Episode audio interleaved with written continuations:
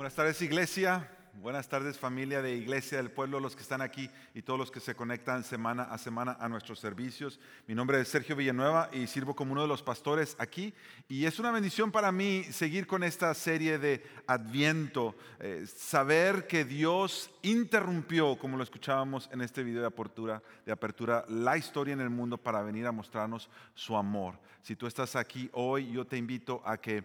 ah, tomemos un tiempo en la palabra de Dios. Mi oración es que la palabra de Dios transforme tu vida, transforme mi vida, así como la, ha, sigue- ha seguido transformando a su iglesia a través de todas ah, las edades en que Él ha eh, formado a su iglesia. Eh, antes de que vayamos al texto de hoy, eh, quisiera recalcar algo que ya vimos en el video de, de anuncios y son actividades especiales que tenemos para celebrar precisamente esta temporada de Adviento y la temporada de Navidad. Eh, entre ellas, yo estoy muy emocionado porque el, el 23 de diciembre, el 23 de diciembre, tú sabes que lo- la- los latinos celebramos Navidad el 24. Ya no tanto el 25, el 24 todo el mundo está en familia. Hubo años atrás en que queríamos hacer servicios de Navidad de la iglesia española el 24. ¿Y sabes cuántos venían? No te voy a decir cuántos porque éramos poquitos. Porque es entendible, todos estábamos en familia. Entonces lo que hicimos fue empezar a hacer servicios desde el 23. Y desde el 23 se han hecho servicios en inglés, el 23 y el 24. Y por los últimos años nos hemos unido a los servicios de inglés con algunas eh, partes y elementos del servicio en español para que la iglesia del pueblo se sintiera en casa. Bueno, este año estamos haciendo algo distinto. Este año estamos haciendo un servicio completamente en español. El 23 de diciembre a las 8 de la noche. Es importante, sí, tú puedes darle gracias, guardarte el servicio en español, claro que sí. Ahora,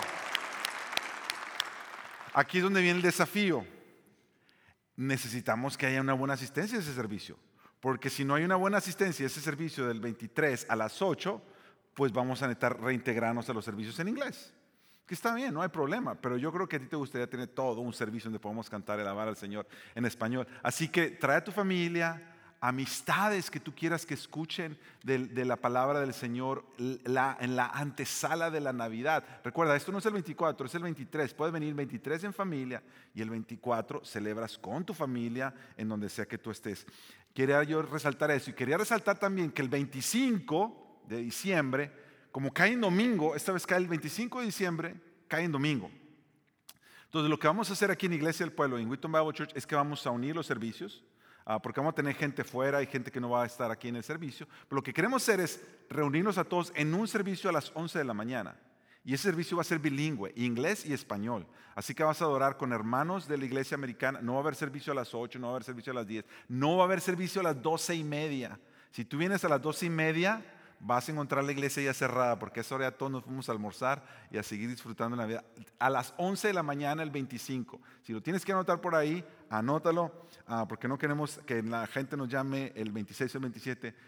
¿Por qué no abrieron la iglesia el... Yo fui al servicio a las 12 y no llegué.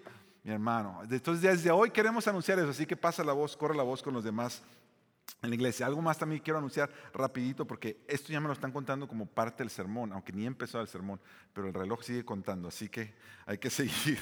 Ah, miren, casi nunca hacemos esto, pero a mí me gusta hacerlo de vez en cuando. Darle las gracias porque cada domingo tenemos hermanos y hermanas que sirven en el diferente área de equipo de producción y equipo técnico, con las cámaras, con los videos, con el audio, atrás poniendo las letras, todo lo que tú y yo vemos lo hacen hermanos y hermanas de aquí de nuestra iglesia que dedican voluntariamente su tiempo para venir a ensayar y luego para servirnos los domingos. Y yo quisiera que les diéramos a todos gracias por el tiempo que ellos dedican a eso.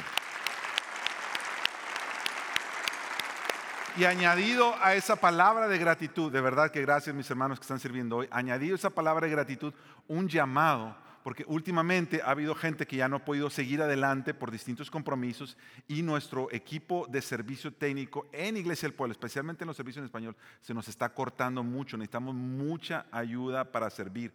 Así que no necesitas experiencia previa para servir en esas áreas, solamente lo que necesitas es un deseo de servir la iglesia, un deseo de aprender cómo se hace y un deseo de saber que lo que hacemos aquí, el Señor lo usa para tocar vidas en otros lugares. Por eso para nosotros es importante eh, que las transmisiones, que lo que se graba, el audio, todo salga de una manera que honre al Señor y que sea de edificación para la iglesia. Así que si tú quisieras servir, estoy hablando desde adolescentes hasta hermanos adultos, Ah, puedes hablar con Nadia Guerra, que ella trabaja en nuestro equipo de producción y ella te va a indicar entonces la manera en que podamos seguir. Ahora sí, ahora sí vamos al mensaje. Ahora sí comienza la cuenta, pero ya comenzó desde hace rato. Así que vamos a ponernos de pie, por favor. Vamos a leer el texto de hoy que se encuentra en Efesios capítulo 3,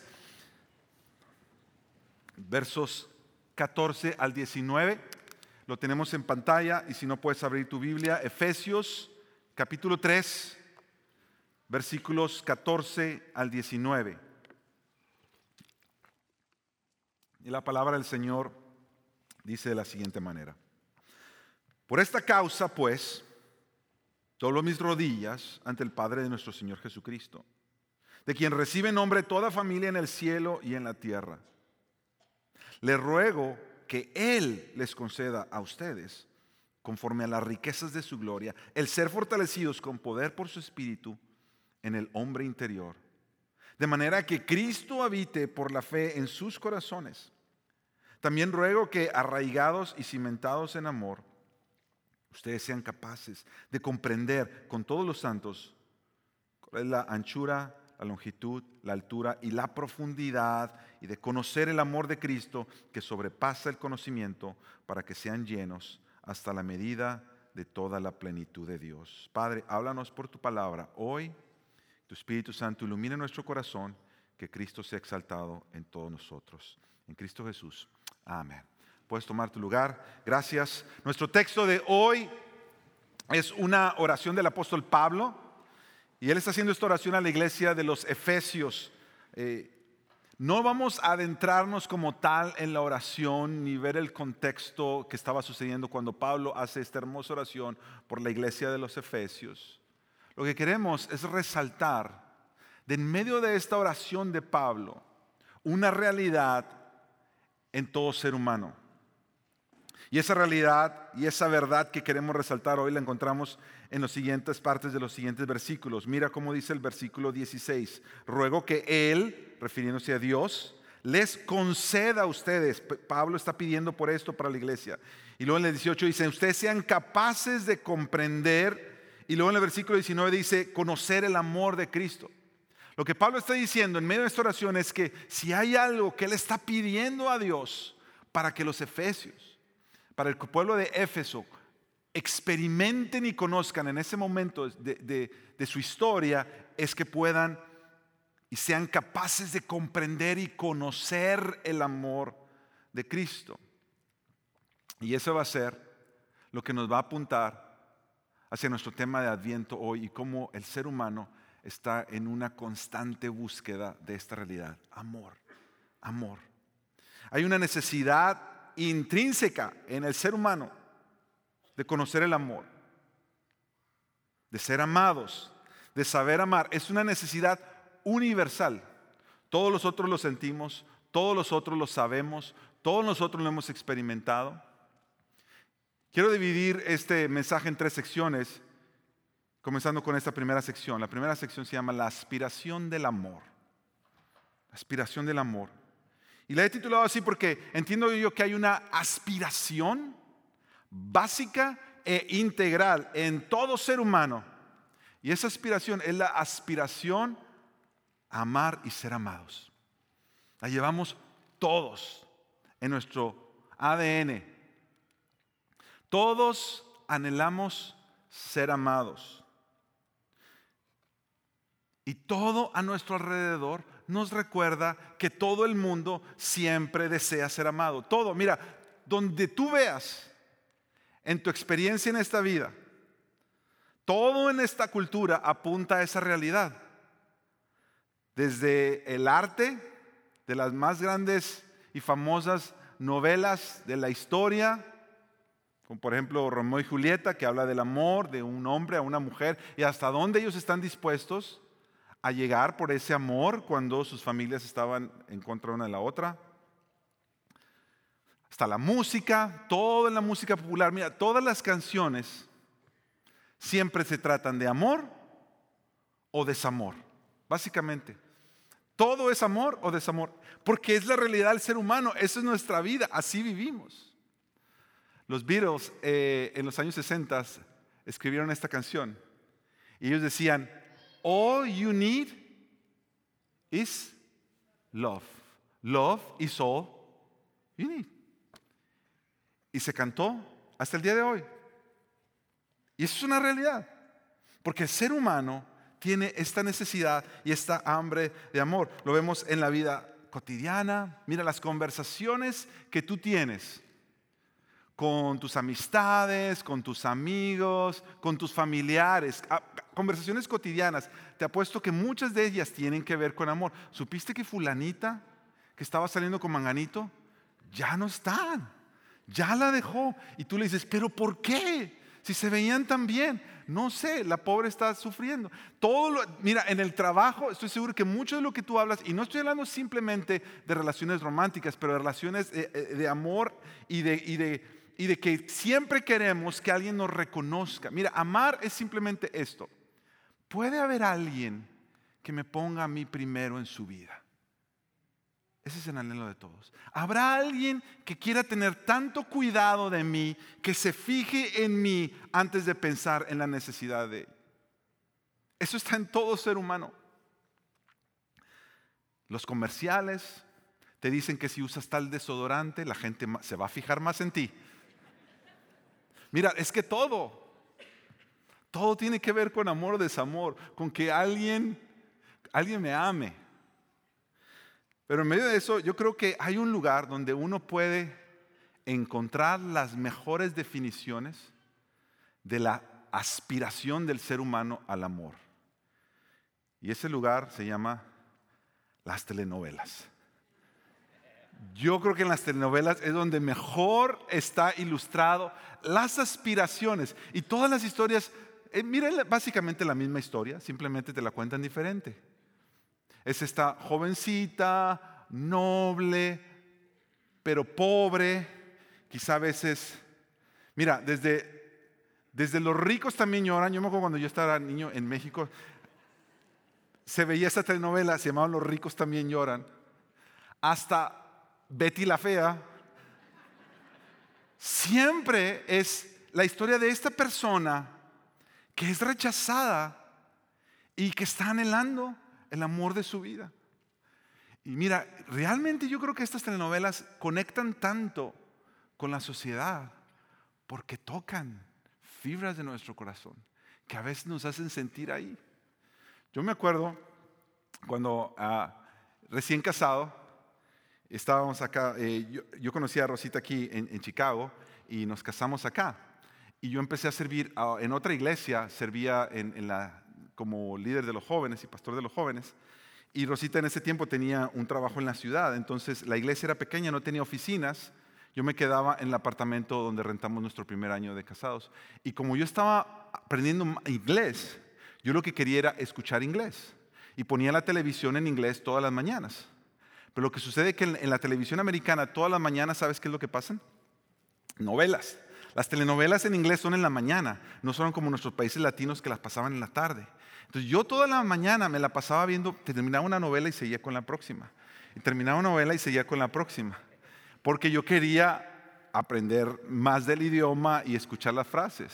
Lo que pasaba es que cuando llegaba Rosita el trabajo, yo le decía, no sabes ahora con quién se quedó Kevin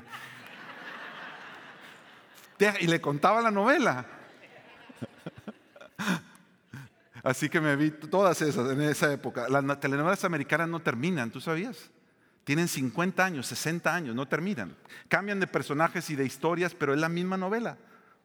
No entiendo, pero así es. Y mira, yo creo que la, realidad, las telenovelas nos enseñan mucho del corazón del ser humano, en lo que aspira y lo que desea, y esta hambre de amor, que es genuina. Porque la Biblia también nos habla de ella. Y la Biblia está llena de historias donde hombres y mujeres hicieron todo por, por, saber que eran amados. ¿Te recuerdas la historia de Jacob? Todo lo que él hacía simplemente porque su padre lo bendijera.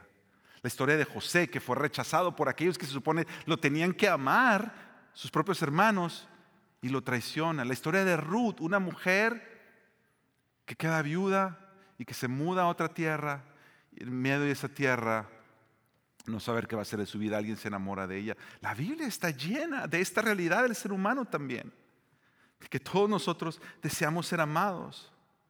La Biblia nos enseña que Dios es quien nos creó con esta aspiración. Esto no es algo que nosotros nos inventamos, no es un producto de la caída del pecado. Dios lo puso ahí. Desde el comienzo Dios dijo esto, no es bueno que el hombre esté solo. Ahora, dentro del contexto que Dios dice eso es cuando le va a traer a Eva, se la va a traer a Adán y lo podemos aplicar muy correctamente para el, para el matrimonio y cómo Dios está diseñando el matrimonio. Pero yo entiendo que esa frase que Dios mismo dice en Génesis 1, no es bueno que el hombre esté solo, tiene muchas más implicaciones hacia el resto de nuestras relaciones. Porque Dios mismo sería quien diría, amarás a tu prójimo como a ti mismo. Entonces el mismo corazón que dice, no es bueno que el hombre esté solo, es el mismo corazón que dice, amarás a tu prójimo como a ti mismo. Si Dios nunca nos diseñó para nosotros vivir aislados de los demás. Él nos creó con esta necesidad de ser amados y de desear amar a otros. Obviamente el pecado todo lo ha corrompido. Pero Dios nos ha creado de esa manera para que nosotros tengamos alguien con quien estar y mirar y abrazar y decir, tú eres mi hermano, mi hermana, mi amigo, mi amiga, esposo, esposa, en todas las relaciones, hijo, hija, padre, madre, todas las relaciones que Dios nos ha dado. Este deseo de amar. ¿Sabes que una de las cosas más duras de la pandemia de 2020 y de 2021, más que el virus mismo y más que la enfermedad misma, y lo hemos escuchado de, hermanos y hermanas que pasaron por eso, algo de lo más duro fue el aislamiento. El aislamiento. Porque Dios no nos hizo para eso. Porque todos anhelamos ser amados. Y todos buscamos ser amados. Y ese es el punto, que esa búsqueda de querer ser amados se vuelve una búsqueda interminable. Toda tu vida has estado en esa búsqueda. Ejemplo de ello en la escritura es el rey Salomón, que fue un hombre que Dios le dijo, pídeme lo que quieras, y él dijo, dame sabiduría, quiero aprender a vivir la vida con sabiduría. Y Dios le concede tener sabiduría. Y en medio de esa sabiduría, Salomón se entrega a todas las experiencias de la vida humana. Pero recuerda que él también llevaba ese anhelo de ser amado. Y déjame te leo este pasaje en Eclesiastés 2, lo vamos a tener en pantalla. Ese es Salomón diciendo, consideré en mi corazón estimular mi cuerpo con el vino mientras mi corazón se guiaba con sabiduría. Es decir, él decir, estaba aplicando sabiduría de, de Dios, o al menos quería hacerlo, y echar mano de la insensatez hasta que pudiera ver qué hay de bueno bajo el cielo, que los hijos de los hombres hacen en los contados días de su vida. Y obviamente él está yendo detrás de encontrar el significado de la vida no solamente del amor, pero de toda la vida. Y él dice esto en el verso 4 de Eclesiastes 2. Engrandecí mis obras, me edifiqué casas, me planté viñas, me hice jardines y huertos, planté en ellos toda clase de árboles frutales, me hice estanques de agua para regar el bosque con árboles en pleno conocimiento, compré esclavos y esclavas, tuve esclavos nacidos en casa. Es decir, él se estaba llenando de gente en aquellos tiempos muchos de los esclavos llegaban a ser como parte de la familia. Tuve también ganados, vacas y ovejas, más que todos los que me presidieron en Jerusalén.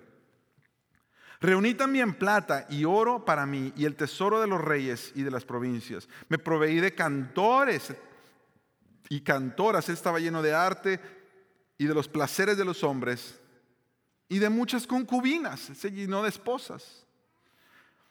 ¿Por qué te estoy leyendo esto? Estamos hablando de amor y la experiencia de Salomón, porque en medio de, él buscar, eh, mira, te lo voy a poner de esta manera. Hay muchos aquí que dicen, si yo tuviera esto que me falta, yo creo que yo aprendería a ser mejor, amaría a los demás mejor. La razón por la que a veces me, falta amor o no amo bien a los demás es porque a veces tengo mucho trabajo, estoy cansada, estoy cansada, se me agota la paciencia porque tengo muchas responsabilidades. Pero si yo tuviera otros recursos que me ayudaran a enfocarme más en amar mejor y ser amado mejor, yo creo que yo la libraría. Pues mira, aquí tenemos el ejemplo de un hombre que tuvo todos los recursos, todos los recursos habidos y por haber para tener la mejor vida que él quisiera tener. Y dice este pasaje que vamos a leer que Él se llena de todo, de todo. Se llena de arte, se llena de posesiones, se llena de, gente a su alrededor y al final dice que se llena de concubinas, se llena de mujeres, se llena de esposas. Yo creo que con este mismo sentido de querer sentirse amado. Pero ¿quieres saber cómo termina Salomón? La persona que tuvo todos los recursos para vivir como él quisiera. La Biblia nos dice en Reyes en 1 Reyes 11 nos dice que, que Salomón, todas estas mujeres con las que tuvo, dice la Biblia, se apegó con amor a ellas. Se apegó con amor a ellas. Y todas esas eran mujeres que eran de otros pueblos, tenían otros dioses, no adoraban al Dios verdadero. Y la Biblia nos dice que sus mujeres desviaron su corazón tras otros dioses y su corazón no estuvo dedicado por completo al Señor su Dios al final, este deseo que él tenía de experimentarlo todo en la vida, y en medio de experimentarlo todo, tener todas estas relaciones, las mujeres más hermosas de aquellos tiempos, me imagino yo, si él era Salomón. Y esa misma búsqueda por amar, ser amado, por encontrarle significado a la vida, esa misma búsqueda, Salomón se convierte su propia destrucción desviaron su corazón de Dios. Y es que nuestro corazón caído tiene la tendencia de perderse en esta búsqueda interminable por amor. Si le pasó al rey más sabio, ¿qué nos podemos esperar nosotros en esta búsqueda incansable del amor? Esto me lleva a la sección número dos, la manipulación del amor. La palabra de Dios dice en la primera carta de Juan, lo leímos hace rato al encender la segunda vela. La familia Sáez lo leyó. Primera de Juan 4.8 dice que Dios es amor. Dios es amor. No es simplemente una cualidad que Él tiene, pero es parte de su esencia de quién Él es, de su carácter, de su nombre. Dios es amor. Y ahora, es Lewis, que es un autor que nosotros eh, citamos frecuentemente, un teólogo y escritor, escribió un libro que se llama Los Cuatro Amores, donde habla de, la diferente manera en que nosotros nos relacionamos con los demás, en este amor de, de afecto y este amor de amistad y este amor romántico y este amor de Dios. Y él escribe algo muy interesante porque él reconoce esto que estamos hablando, esta necesidad de amar y ser amados.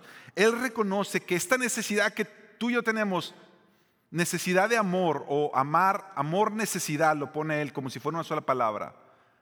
Este amor de necesidad no es en sí mismo egoísmo, sino es una necesidad dada por Dios. Pero haciendo alusión al, al versículo de que Dios es amor, él dice, de esta manera. Si no entendemos propiamente esa verdad de que Dios es amor, esa verdad puede llegar a significar para nosotros todo lo contrario. Todo amor es Dios. Entonces él escribe esto. Todo amor humano en su punto culminante tiene tendencia a exigir para sí la autoridad divina. Su voz tiende a sonar como si fuese la voluntad del mismo Dios.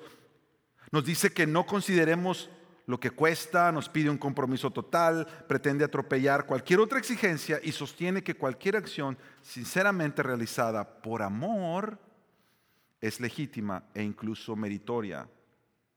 Que el amor sensual y el amor a la patria pueden realmente llegar a convertirse en dioses es algo generalmente admitido y con el afecto familiar también puede ocurrir lo mismo. Lo que sí es Luis está diciendo es que nuestra búsqueda interminable de amor terminamos amando tanto al amor que terminamos adorando al amor. Y el amor o esta búsqueda de amor se convierte en nuestro Dios. Y aquello que fue dado por Dios lo ponemos en lugar de Dios. Y terminamos entonces exigiendo que otros nos amen. Sí, él dice, no hay nada malo con que tú quieras ser amado. Eso no es egoísmo. Querer que otros te amen no es egoísmo. Pero él dice esto. Pero lo que nosotros hacemos con ese sentimiento de que yo quiero ser amado, lo terciversamos de tal manera que se vuelve ahora lo que nos, nos lleva a controlar a los demás. Porque entonces cuando tú encuentras a alguien que decide ponerte a ti en primer lugar y que quiere mirar por tus intereses y por tu bienestar, que genuinamente te ama, hay algo en el corazón del ser humano que cuando empieza a recibir ese amor, quiere más. Y quiere más. Y quiere más. Hasta el punto de exigir, al punto de llevar al amor en su a su cúspide en mi corazón y ahora decir, como Dios es amor, si yo estoy poniendo el amor como si fuera Dios, entonces, si me aman, yo me estoy poniendo, lo que dice C.S. Lewis, casi en el lugar de Dios. Y ahora tienes que amarme. Y ahora tienes que serme fiel. Y ahora tienes que hacer todo lo que yo te pido y lo que yo te exijo y que tienes que hacerme feliz, porque si no, este amor no va a funcionar. Y ese es nuestro problema. Ese es nuestro problema. Que empezamos a manipular el amor por conveniencia propia. Tú empezaste una relación por amor y terminaste exigiendo en esa relación. Tú amabas a alguien y amabas tanto a esa persona, tú decías que su amor era tan seguro para ti que entonces empezaste a mirar en otros lugares. A lo primero le llamamos egoísmo, a lo segundo le llamamos infidelidad. Tú abusaste tanto del sentimiento de amar que lo empezaste a usar para tus propios beneficios, para que otros te hicieran caso, y empezaste a manipular a otros en el nombre del amor. Si tú me amas, vas a hacer esto.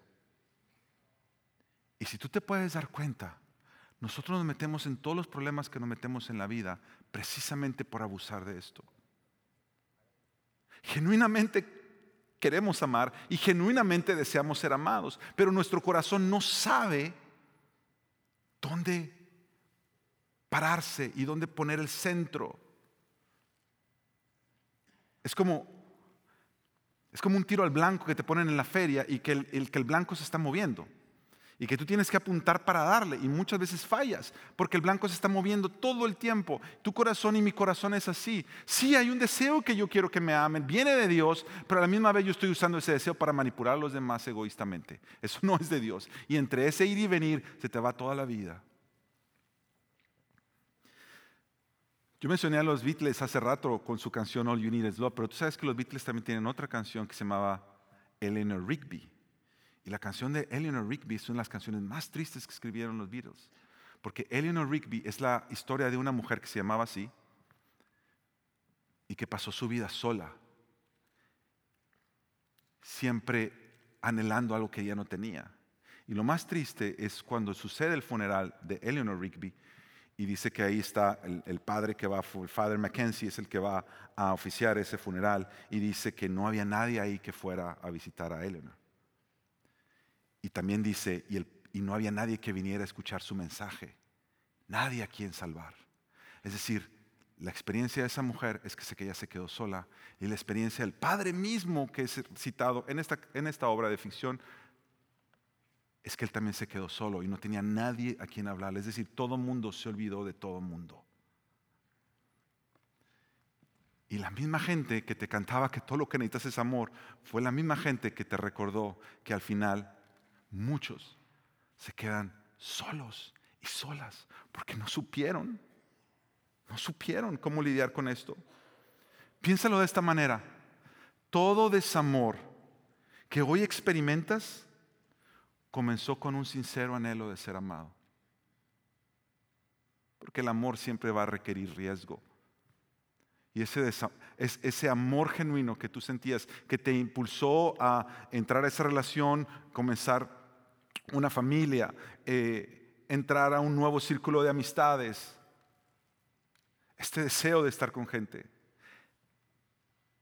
Las heridas que hoy llevas, que hoy llevamos, comenzaron con un buen deseo de querer ser amados. Y entonces, ¿cómo hacemos? Y por eso en la oración de Pablo viene esta frase en Efesios 3:17. Mi oración es que yo ruego que ustedes sean arraigados y cimentados. Que esto del amor no se vuelva un tiro al blanco en constante movimiento, pero que ustedes sean arraigados en amor. Que ustedes puedan echar raíces. Porque Pablo sabe que, que entre nosotros, entre la aspiración del amor, a la manipulación del amor, al sufrimiento por lo que nos causa el desamor, toda la vida se nos va en ese ir y venir. Él ora, Señor, que ustedes sean arraigados, que ustedes echen raíces, sean establecidos, echen fundamento sólido en su vida, en el amor. Y el problema, mis hermanos, es que nosotros hemos estado en este ciclo vicioso tantas veces que ya llegas a dudar de genuino amor de los demás. Te vuelves sospechoso, te vuelves sospechosa. ¿Será de verdad que la gente me quiere amar? ¿O nomás quieren usarme? Y llega a tal punto el corazón del ser humano, después de tantas heridas, que se cierra y se cierra y se cierra y empezamos a dudar de todo y de todos, hasta de Dios mismo, hasta de Dios mismo. Mira lo que dice el profeta Malaquías cuando le está hablando a todo el pueblo, esta palabra que Dios les está trayendo. Malaquías 1.2, es Dios diciéndole al pueblo a través de Malaquías, yo los he amado, dice el Señor. Yo los he amado. Pero ustedes dicen, ¿en qué nos has amado? ¿En qué nos has amado? Y yo me temo que aquí hay algunos o algunas que han experimentado tanto desamor, tantas heridas, que este ciclo vicioso de querer ser amado, querer ser amada, te ha traído desamores vez tras vez, porque quizá muchas veces, no quizá, seguramente muchas veces has manipulado el amor y has sido víctima o has sido victimario, no importa. Todos estamos en este enredo juntos y llega al punto en que nuestro corazón se cierra y se cierra y se cierra. Tú sabes que yo a veces encuentro gente en la congregación diciéndole, tú necesitas, tú necesitas más la iglesia, necesitas ser parte de un grupo. Y me dicen, es que yo no sé si yo puedo abrirme a los demás porque me han herido tanto. Eso es una realidad. Pero esa no es la solución. La solución no es aislarte de no querer ser herido, herida una vez más al amar. Pero entonces, ¿qué hacemos? Cuando nuestro corazón llega a dudar hasta de Dios mismo.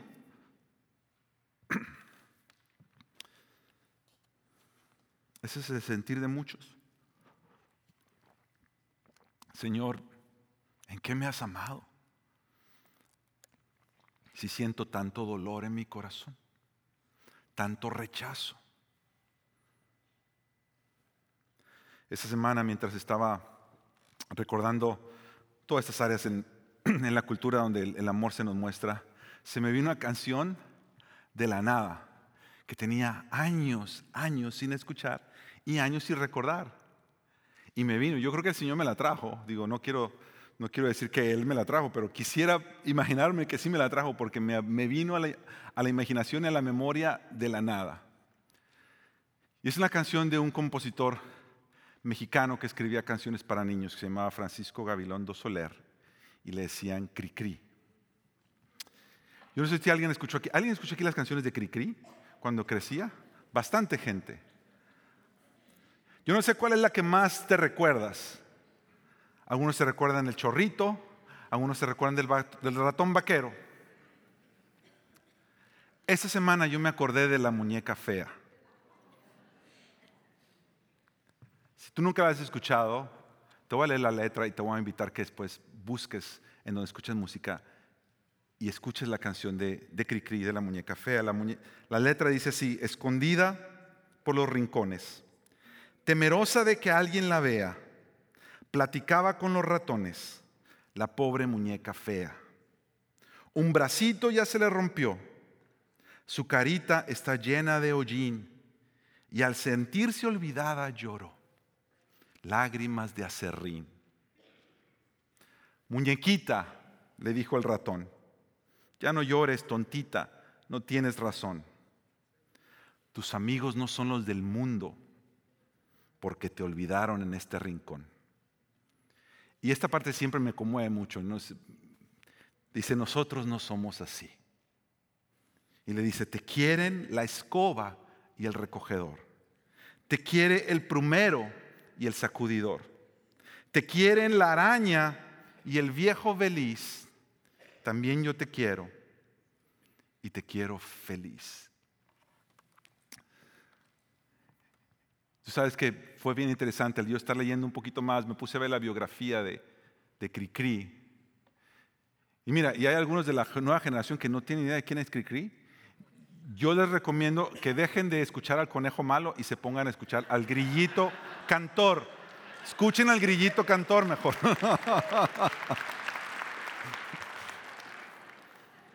Busquen la música de Cricri. Ah, mi mamá no la ponía cuando estábamos chicos. Y y al recordarme la historia de Muñeca Fe me conmovió.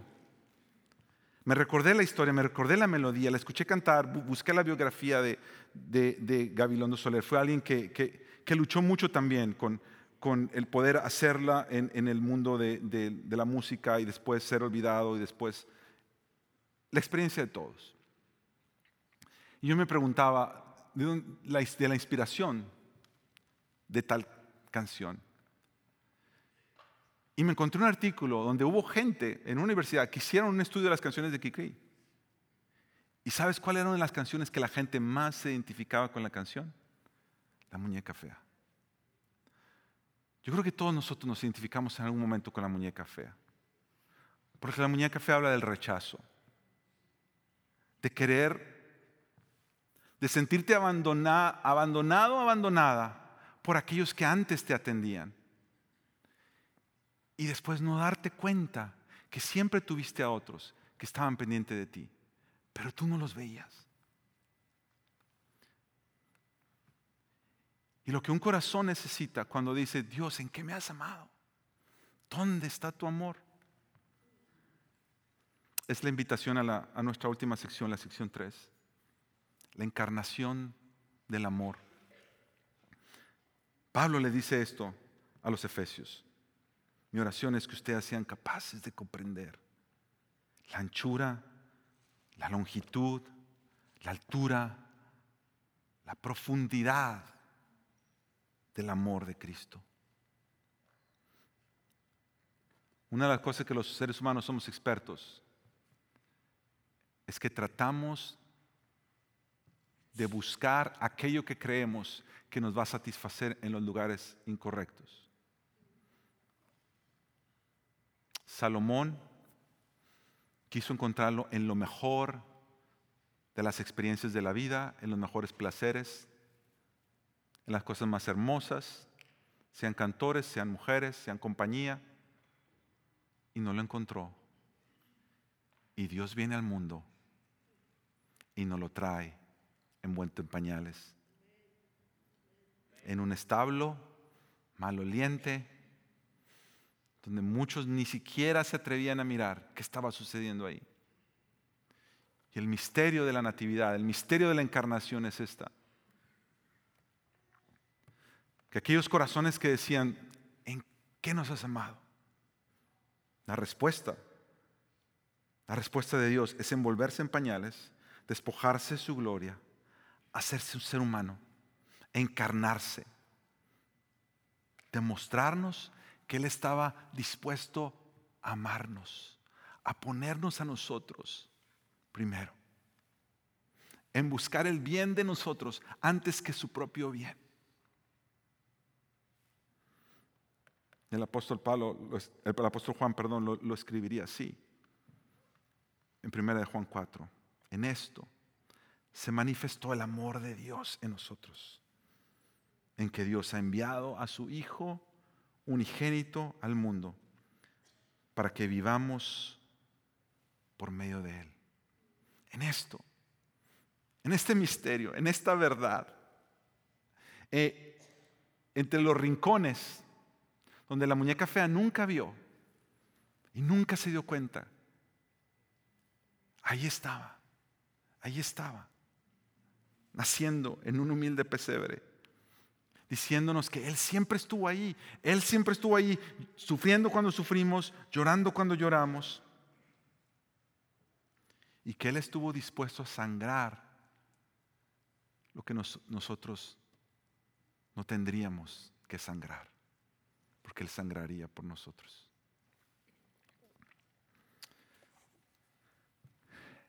Esta verdad de la encarnación de Jesús está completamente ligada a la mesa de la comunión. Porque mi hermano, mi hermana, tú siempre tienes que recordar esto. La salvación de tu alma y de mi alma por nuestro Señor y Salvador Jesús no comenzó en el momento en que Él es clavado a la cruz.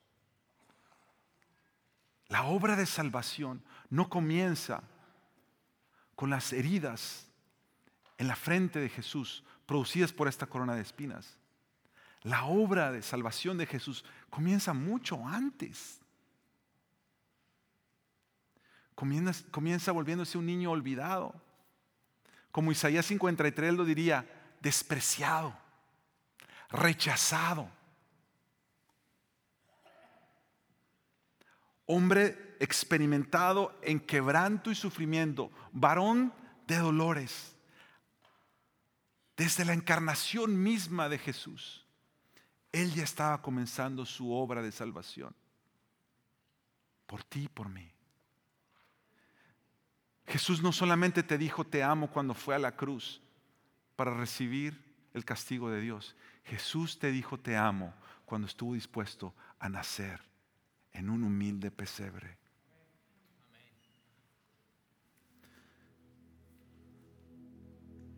Y Juan 4:10 dice, en esto consiste el amor, no en que nosotros hayamos amado a Dios, sino en que Él nos amó a nosotros y envió a su Hijo como propiciación por nuestros pecados.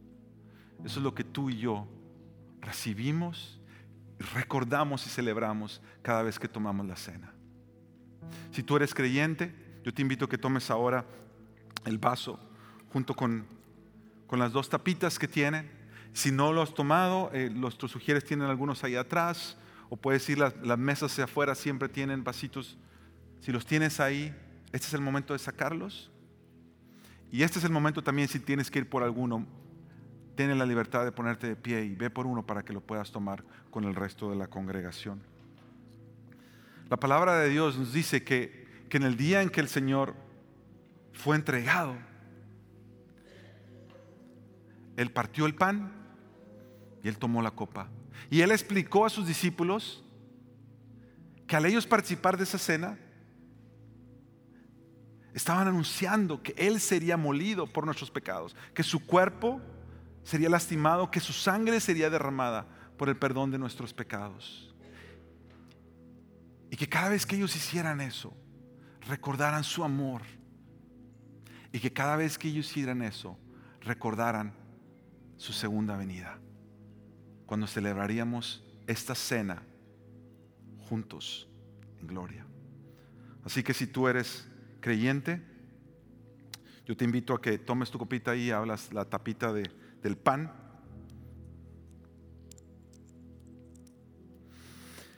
Y la palabra de Dios nos, nos llama a tomar conciencia y tomar esto con una actitud de reverencia y de gratitud. Te voy a dar unos segundos ahí para que tú le des gracias a Dios.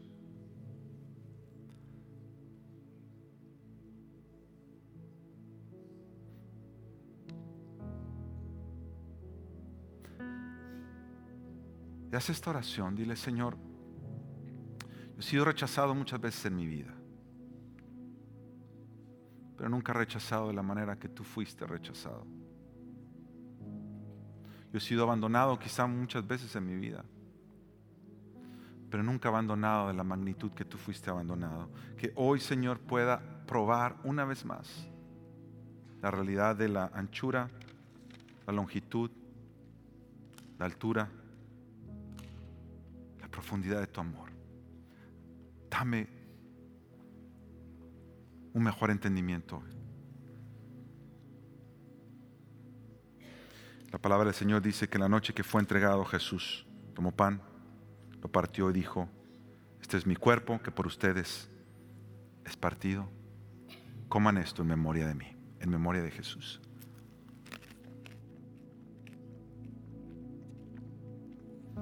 Dice que tomando la copa, dio gracias.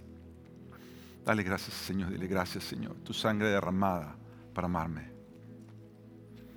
Esta es mi sangre por vosotros vertida. Hagan esto en memoria de mí. En memoria de Jesús.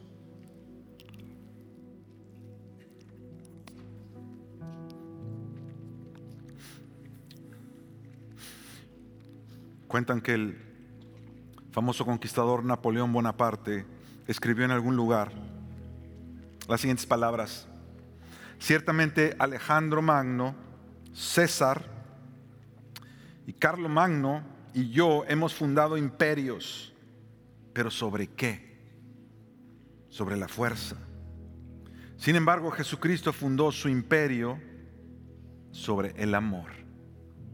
Y en estos momentos hay millones de personas que darían sus vidas por Él. En Adviento nosotros recordamos que fuimos creados para amar y ser amados y que no hay un amor más grande que podamos encontrar que el amor de nuestro Hijo, del, Salvador del mundo, el amor al Hijo de Dios. Démosle gracias al Señor y adorémoslo juntos.